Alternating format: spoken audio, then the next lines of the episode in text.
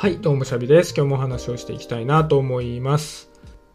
皆さんは何かこう毎日続けている習慣とかってありますかね、まあ、僕は例えばストレッチをするのとか瞑想するのとかこういった音声配信をするのとかその辺は毎日続けてるまあたまにサボりますけどねなんかそういう習慣だったりもするんですけどその習慣って結構波がないですか？何かしらを習慣にしている方はあるよと思ってもらえるかなと思うんですけどなんかねあ今日はうまくいかなかったなって日が僕はあるんですよね。まあ、ストレッチってあんまりうまくいかないストレッチはなかないくて大体一緒なんですけど瞑想とかはその日にねすごく嫌なことがあってたりするとそのことがね頭から離れなくなっちゃってなんか嫌な気持ちが続いちゃって、まあ、瞑想している時っていうのはなんか思考とかねそういったものは一度手放して、まあ、呼吸に集中するっていうトレーニングなんですけどまあ片時も呼吸に集中することができずにずっとその嫌な気持ちにとらわれてしまって15分間ねただただ座っているみたいなそういう状態になってしまうこともあるし音声配信もねあこの話今日話したいなとかあこれちょっと気づいたなこれについて話そうみたいなことがすぐパッと思いついてそのプロセスもね簡単にこうなんか組むことができて、まあ、気持ちよく話してあ今日も話したなって終わる時もあるんですけど、まあ、逆にねもうね全然うまくいかないっていう日もやっぱりあるんですよね。話したい話が思いつかない時もあるし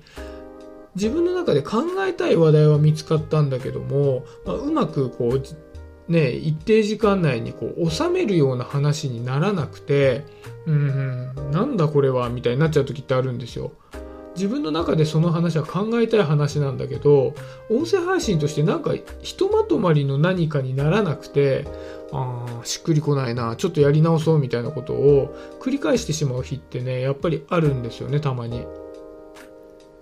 でこういう時ってせっかく習慣にしているんだけどもやった後にねすっげえモヤモヤするんですよ。ああなんか今日はうまくいかなかったなやんなきゃよかったかななんて気持ちにねなるんですよね。でねなんかその時ってあなんだろうなんでこんなこと俺続けてるんだろうなんかねちょっと自暴自棄な気持ちにもなったりしてまあじゃあ今日はもう寝るかみたいな感じで寝ちゃうんですけど後々考えてみるとそのうまくいかなかった日の肌感覚を覚えておくことがその習慣にとってすごい大事なことだったんだなって気づく時があるんですよね。でそれはうまくいった時にあうまくいかなかった時はこうだったけどうまくいくとこんな感じなんだなっていう感覚の差が分かる時なんですよね。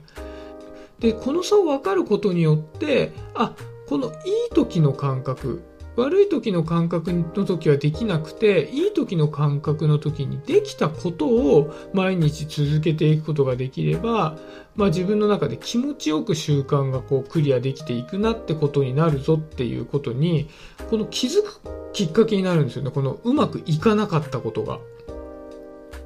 うまくいかなかった日に関してはもうただただ気分が悪いんだけどータルで見てみるとこのうまくいかなかった時の感覚肌感覚がめちゃくちゃ重要になってくるんだなっていうことにやっぱり続けていくと気づくことができるのでなんかね逆に言うとそのうまくいかなかった時にいやこれはトータルで見ると大事な肌感覚だぞって思うのがなんか続ける秘訣でもあるななんて思ったのでね。なんか今日はそれを残しておきたいなと思ったので今日はそんな話をしてみました、まもしね今何かこう習慣にし始めたところだよとかこれからなんかこれを習慣にしていきたいなと思っているよっていうことがある人は、まあ、きっとねこれからああ今日はしっくりいかなかったなうまくいかなかったなって日があるとは思うんですけど、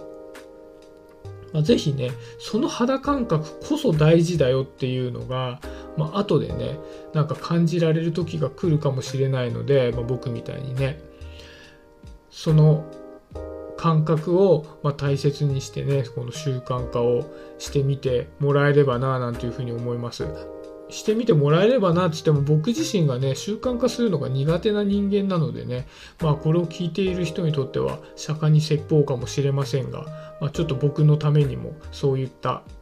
ことをちょっと今日はまとめてみました。はい、今日はそんなところで終わりにしようかなと思います。今日もありがとうございました。シャビでした。バイバーイ。